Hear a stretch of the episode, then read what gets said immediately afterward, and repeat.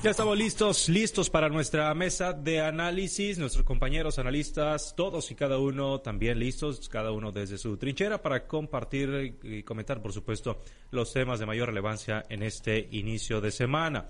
Los saludo con mucho, eh, con mucho gusto como siempre. A ver eh, si los eh, tenemos. Ahí los tenemos bien. Saludo con mucho gusto, por supuesto, a Jorge Luis Telles en esta mañana. Qué gusto saludarte, Jorge Luis. Buenos días. Buenos días, Samuel. Me da mucho gusto saludarte nuevamente y te deseo éxito en esta semana que vas a estar al frente del programa y en todas las que vienen más, por supuesto.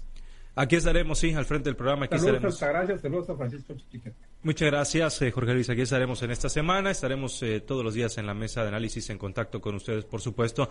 Y eh, Francisco Chiquete lo tenemos vía telefónica. Francisco, buenos días. Buenos días, Samuel. Muy buenos días a Jorge Luis, Altagracia y a todos los que hacen el favor de acompañarnos. Gracias. Y por supuesto, Altagracia González, con sus comentarios siempre interesantes. Altagracia, buenos días. Buenos días, Samuel, Jorge Luis, Francisco. Buenos días a toda nuestra amable audiencia.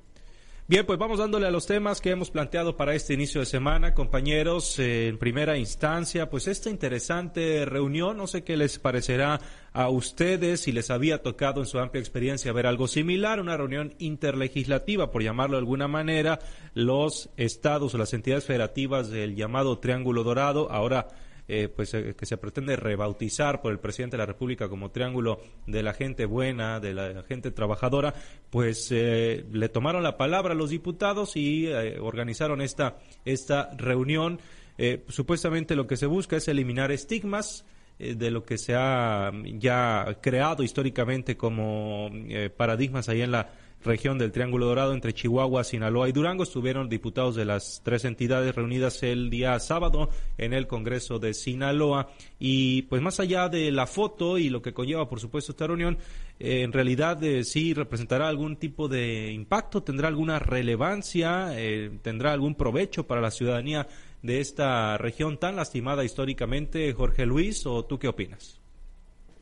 Evidentemente se trata de una quedadera de bien con el presidente López Obrador, quien se refirió al tema la vez pasada que anduvo por allá y que rechazó categóricamente el término triángulo dorado para sustituirlo por el, término de la gente buena. E inmediatamente, pues los, la gente de Morena, sus seguidores, y en este caso algunos diputados del PRI de Chihuahua, Durango y Sinaloa que se han sumado a esta iniciativa, pues han, respaldado la idea de este, manifiesto de la bondad.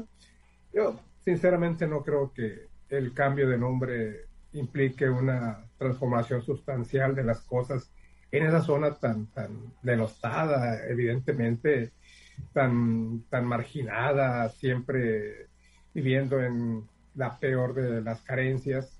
Eso es lo que debiera atacar, eso es lo que debiera hacer el gobierno, buscar cómo elevar los niveles de vida de esa gente sin que tengan que recurrir a la instancia de narcotráfico, que ya no es la última instancia, ¿eh? parece que es la primera. Antes podría decir, bueno, es que no le queda otra más que meterse a sembrar amapola o a sembrar marihuana o, a todas estas cosas que implican el tráfico, este delito del narcotráfico. Pero ahora no, ahora parece que es la prioridad, porque la mayoría de la gente se está dedicando a esto simplemente porque no hay alternativas y las que hay pues no dejan lo suficiente para vivir con decoro. Yo creo que más que cambiar de nombre, ¿en qué cambia? ¿En qué cambia el Triángulo Dorado al Triángulo de la Gente Buena, manifiesto de bondad, de la bondad de por medio? Pues en nada, si no va acompañado de un programa de apoyos consistentes que realmente lleguen a la gente, a la gente que, que lo necesita, estímulos de, toda de toda índole, que reciban programas culturales, como lo manifiesta, por cierto, aquí en una parte del manifiesto, donde dicen que también evidentemente se tiene que impulsar la cultura de la gente de, de aquellos lares. No nos queda ninguna duda. Yo creo que ni a ti, Samuel, ni a Francisco, ni a Altagracia, de que en esa zona vive gente mm, no solo buena, sino muy buena. Tiene la desgracia, pues, de vivir ahí y de que sus hijos se, se, se, atraen, pues, por, por el con el narcotráfico y poco es lo que pueden hacer. Eh, son, son los hijos de las gentes avecindadas ahí arraigadas en esa zona los que se dedican a esto.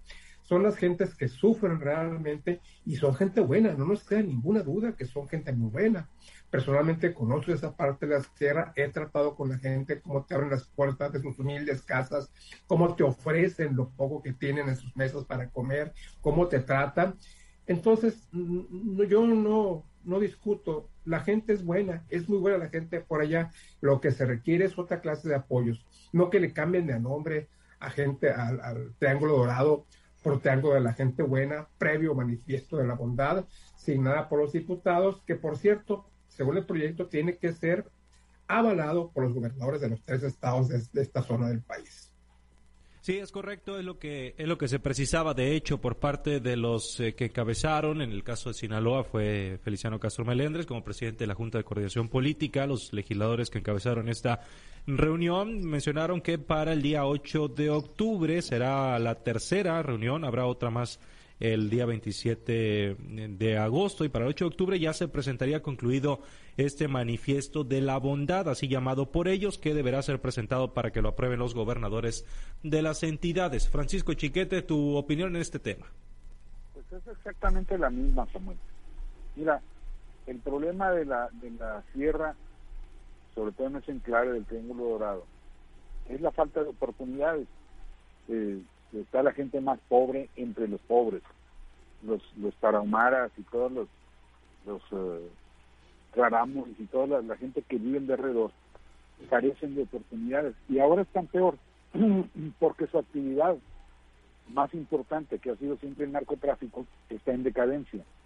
La marihuana que se siembra en estas partes ya no tiene el atractivo que tuvo en los Estados Unidos. A partir de la, la legalización de ese producto, pues los estados americanos ya están produciendo su, propia droga. Lo mismo está pasando con el opio o con la goma de opio, que era otro punto muy importante para la economía de esa región. El, el fentanilo está desplazando a las drogas heroicas, llamadas así, y, entonces la gente está quedándose sin trabajo incluso en esa eh, pues actividad ilícita. Y a estos señores lo que se le ocurre es venir a, declararlos oficialmente buenos. ¿Cuál es el beneficio que le da a esto, a la gente que está molada? Ninguno. La verdad es que ya debieran haberse puesto a trabajar no en declaratorias inútiles como esa, sino en la generación de empleos, en la generación de programas de atención de veras, no ir a repartir este, con los siervos de la nación una, una pues una pensión bimestral que con ser importante para sus ingresos, pues no les resuelve nada. Tendrían que estar viendo qué es lo que se puede llevar allá para que se trabaje, para enfrentar los riesgos del narcotráfico, para enfrentar los riesgos de los talamontes, para enfrentar tantas lacras sociales que se les han ido sumando. Ni siquiera han sido capaces de detener al sueco como un símbolo de justicia, ya sabemos que el sueco es el tipo que asesinó a los dos sacerdotes jesuitas y a un guía de turistas. Bueno, pues ni siquiera eso, ni siquiera han tenido ahí sí la colaboración de los propios delincuentes que en otros en otros tiempos para evitar el calentamiento de las plazas entregaban al que había cometido un delito insignia. Bueno, pues ahora ni eso han logrado hacer. Yo creo que tendrían que dejarse de politiquerías, como dice el presidente, los señores diputados de los tres estados, y buscar la respuesta, buscar la solución práctica, concreta. Me recuerda mucho a la cruzada que emprendió Mario López Valdés cuando dijo que ya debía dejar de llamarse cártel de Sinaloa al cártel de Sinaloa. Como si el problema fuera cómo le llaman al cártel. Tenemos aquí en Sinaloa los principales capos, tenemos impunidad, tenemos crímenes, tenemos todo lo que nos genera la mala imagen que tiene el Estado. El problema no es un cártel ni, su nombre, el problema es lo que está ocurriendo. Y entonces estamos repitiendo el mismo esquema, la misma banalidad, la misma superficialidad de decir que ya no se llame así, sino del otro modo. Finalmente Triángulo Dorado pues es una referencia, ni siquiera eso por sí mismo infamante. Lo que hace es resumir la, actividad principal que se ha tenido en esa zona del país. Es verdaderamente lastimoso ver que los señores diputados que debían estar para pensar y encontrar soluciones a los problemas, están pensando en quedar bien con el presidente y, nada más. no, no en resolver los problemas de la gente. Ahora, lo interesante es que están pensando quedar bien, eh, lo interesante es que están quedando, eh, pensando quedar bien con el presidente Altagracia y no nomás los de Morena, porque había diputados priistas, incluso el coordinador del PRI en el Congreso de Chihuahua, Noel Chávez Velázquez, estaba ahí presente de parte de los eh, legisladores de Durango, había también algunos diputados priistas y de Sinaloa también. Entonces, pues parece ser que esto va trascendiendo partidos lejos de buscar acciones concretas que eh, terminen beneficiando a la gente de esta pues eh, siempre sufrida zona del Triángulo Dorado o ahora como le quieren poner el Triángulo de la gente buena. Mira, lo que estamos viviendo en México es una especie de corte donde existe pues su majestad el rey, en este caso el presidente, y los cortesanos, en este caso pues los diputados, ¿no? Todos, todos quieren quedar bien con el presidente, incluso eh, los congresos locales, ¿qué, ¿qué vamos a decir del Congreso Federal y de los servidores públicos o, de los compañeros del gabinete del mismo presidente. Todos quieren quedar bien con él para halagarlo, pero realmente no solucionan los problemas que tiene en este caso la ciudadanía. El presidente es muy dado a cambiar nombres o a poner, eh, usar los simbolismos como, como si con esto se pudiera resolver los grandes problemas que tienen, no nada más esta zona, sino tenemos todo el país con problemas de violencia, con problemas de, escaso empleo, con problemas de, de, una inflación galopante y sobre todo con un gran problema de salud y de seguridad. ¿no? Entonces, el presidente al, al establecer este tipo de señalamientos como ahora va a ser el triángulo de la gente buena o, y estos diputados de corto cerebro o de corta memoria o de corto actuar legislativo, pues le siguen el, le siguen el rollo, como decimos coloquialmente, ¿no? O sea, finalmente no proponen nada, no traen una bolsa de recursos para decir, bueno, esto se va a dispersar o esto va a ser el inicio de la construcción de una nueva eh, de, una de, una nueva actividad dentro de, este eh, mal llamado círculo dorado, ¿no? No vemos nada de eso, solamente pues es una reunión más bien con carácter turístico que poco o nada deja para el análisis o poco o nada deja para la reflexión. O sea, finalmente, ¿de qué te sirve que ahora te llamen del Triángulo de la Bondad o de la gente buena si realmente no tienes oportunidades de, desenvolverte, no, no te llevan ningún beneficio, ¿no? Eh, desde hace mucho tiempo la sierra de, México, las, las partes altas, incluso el campo de, México ha estado abandonado. Hemos, eh, hemos sido muchas voces las que hemos señalado esta falta de oportunidad que hay para la gente que está en esas regiones. No hay un arraigo que les permita seguir trabajando ahí, o sea, no hay oportunidades ni de educación, ni tampoco de, un trabajo bien pagado, ni mucho menos oportunidades para salir adelante. Ni siquiera tienen servicios públicos municipales que les permitan quedarse ahí. Todos los días vemos cómo en estas comunidades eh, realmente los ayuntamientos parece que se olvidaron de ellos y también, salvo en escasas ocasiones, pues van y les dan una vuelta con alguna despensa o alguna alguna jornada médica, ¿no? Pero realmente no tenemos nada que pueda decir que ahora las cosas en la sierra van a cambiar. Hemos sido eh, espectadores de ver cómo en la Sierra de Chihuahua, cómo en la Sierra de Sinaloa y Durango ha habido comunidades enteras que bajan a, las partes donde creen que van a encontrar oportunidades y lo único que encuentran pues es muerte y desolación, ¿no? Eh, vemos cómo mucha gente que vive en estas comunidades, lo ha mencionado Francisco, los rarámuris, los, los tarahumaras, eh, prácticamente viven en condiciones de hambre, pobreza y marginación y sin que ningún gobierno del pasado ni tampoco los del presente hayan hecho algo para cambiarlos han sido despojados, hemos visto cómo ranchos enteros, poblaciones enteras han sido incendiadas por grupos de la delincuencia sin que parece ser que ninguna autoridad, ni el mismo ejército, ni la Marina de México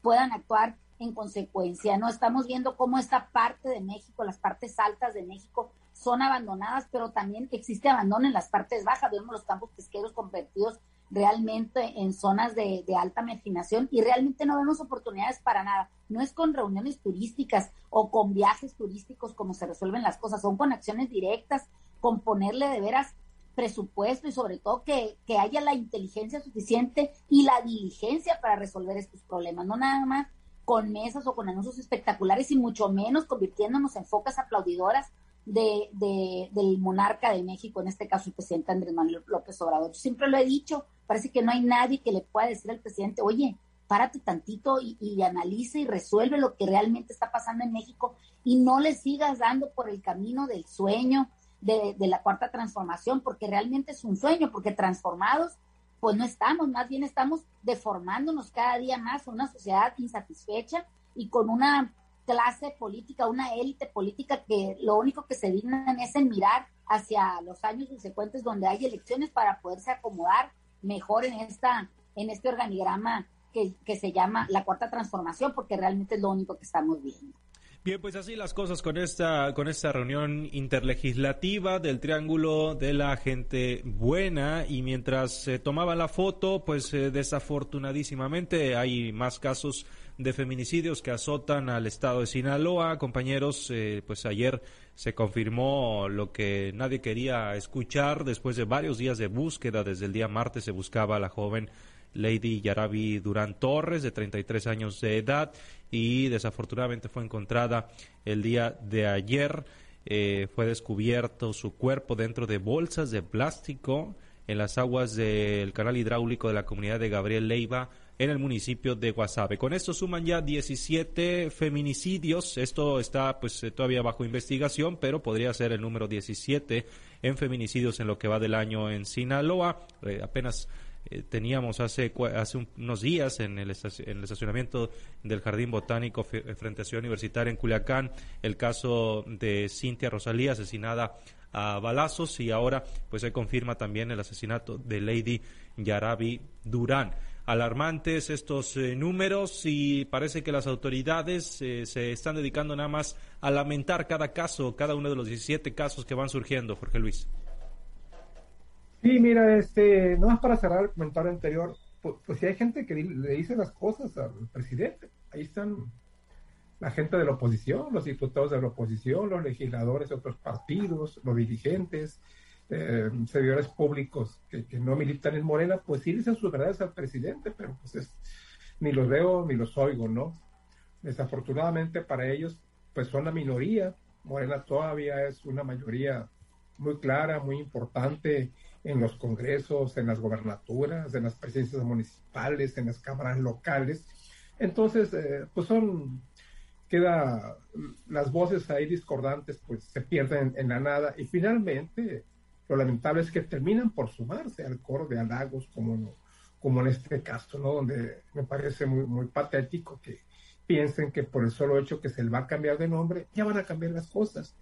Pueden cambiar, pero todavía para empeorar la situación allá en aquella zona de, México tan marginada. Y si aquí en Sinaloa, en, ese, en esa parte del triángulo, está muy mal, pues quiero decirles que Durango y Chihuahua están todavía peor. Peor que la de aquí. Parece una cosa de risa, pero, pero así es. Entonces, ¿de qué sirve pues discordar con los pronunciamientos del presidente si él tiene la razón, lo que lo que él dice eso es? Y si le, y si le rebaten las cosas, finalmente él siempre tendrá la razón. De poco sirve, pues, pero pues hay que seguir insistiendo, ¿no? Hay que seguir insistiendo, no hay que ser poca aplaudidora, como dice Gracia, sino señalar, señalar las irregularidades que, está, que se está cometiendo en este sexenio. Por lo demás, pues, pues, ¿qué podemos decir? A ver, ya le hemos dado muchas vueltas a este asunto. Simple y sencillamente se agrega una víctima más y yo creo que una vez que se investigue realmente la, la, que se investigue el cuerpo, que sea la, necro, la, necropsia correspondiente, se va a determinar si esto es un feminicidio o no es feminicidio, como específicamente hablando, de acuerdo a la ley, porque pues tiene que reunir un homicidio de mujer, tiene que reunir ciertas características para que sea feminicidio. Pero feminicidio o no, pues no deja de ser un homicidio de una mujer, muy lamentable, porque realmente estamos, estamos viviendo una situación muy triste aquí en Sinaloa y también en el resto del país, en el cual las mujeres están siendo pues, víctimas indefensas, desafortunadas, desafortunadamente esto sigue creciendo y parece ser que no hay poder humano y con manifestaciones y paradas y gritos en las plazas públicas y vandalismo no se va a arreglar nada. Eso está clarísimo. Se tienen que tener otras estrategias de lucha no andar lapidando monumentos, no andar haciendo marchas, no andar, no andar haciendo cacerolismo. Yo creo que es otra táctica que tiene que seguirse para frenar. No se va a, no se va erradicar, frenar y disminuir cuando menos la incidencia del asesinato de mujeres. 17, pues, 17 el número al que estamos alcanzando, eh, Francisco Chiquete, ya en el estado de Sinaloa, desafortunadamente, y además la hazaña con la que vemos estos acontecimientos. Esta joven fue encontrada en una bolsa de plástico junto a un canal ahí en eh, Gabriel Leiva, el municipio de Guasave. con la que se cometen estos crímenes, con que se abandonan los cuerpos, pero más allá de eso, Samuel, lo más grave todavía es la actitud de las autoridades. En este caso, esta muchacha fue reportada desaparecida y no hubo una sola acción de la autoridad. No hubo un operativo que nos dijera, estamos tratando, estamos tratando de ganarle el tiempo a, los, a los delincuentes, vamos a encontrarla antes de que le pase algo. No, no hubo nada. Sea, no hubo nada. que El cuerpo fue encontrado por rastreadoras, es decir, por familiares de otros desaparecidos. ¿Y la autoridad qué está haciendo? Si las rastreadoras encuentran los cuerpos, ¿por qué la autoridad no es capaz de hacer absolutamente nada? Y no es solo el caso de Sinaloa. Vemos el, asunto este de Jalisco, tan grave, tan lamentable, de la mujer que fue quemada viva porque su hijo hacía ruidos derivados de su enfermedad. El, el, fiscal, y creo que hasta el gobernador de Jalisco, desmintieron las noticias de que no se le había hecho caso. Dijeron que sí estaba bajo protección. Entonces, ¿cómo estuvo bajo protección y la mataron? Quiere decir que no hay efectividad en esos operativos. Me, temo que estamos ante la indiferencia todavía con tantos casos que se presentan, con tanta difusión que se les da, con tanto que, genera entre la sociedad, tanta reacción que genera entre la sociedad, a las autoridades les sigue valiendo cualquier cosa me temo que no, hemos avanzado en ese renglón que mientras ni la sociedad cambia su modelo de, crear niños bien o niños este, o niños machitos y la autoridad no hace caso de cumplir con su labor, pues vamos a seguir lamentando y, vamos a seguir como en la pandemia, ya decía la otra vez, contando los muertos nada más sin tener mayor, mayor acción de la autoridad que la de contar los muertos. Bien, Altagracia, un minuto porque tenemos que despedir tu Altagracia, un minuto porque tenemos que despedir este tu comentario final en este tema. Pues lo único que queda de manifiesto con este lamentable asesinato de esta muchacha es que en México lo único que hay pues es una omisión a lo que es el cumplimiento del deber de las de las corporaciones o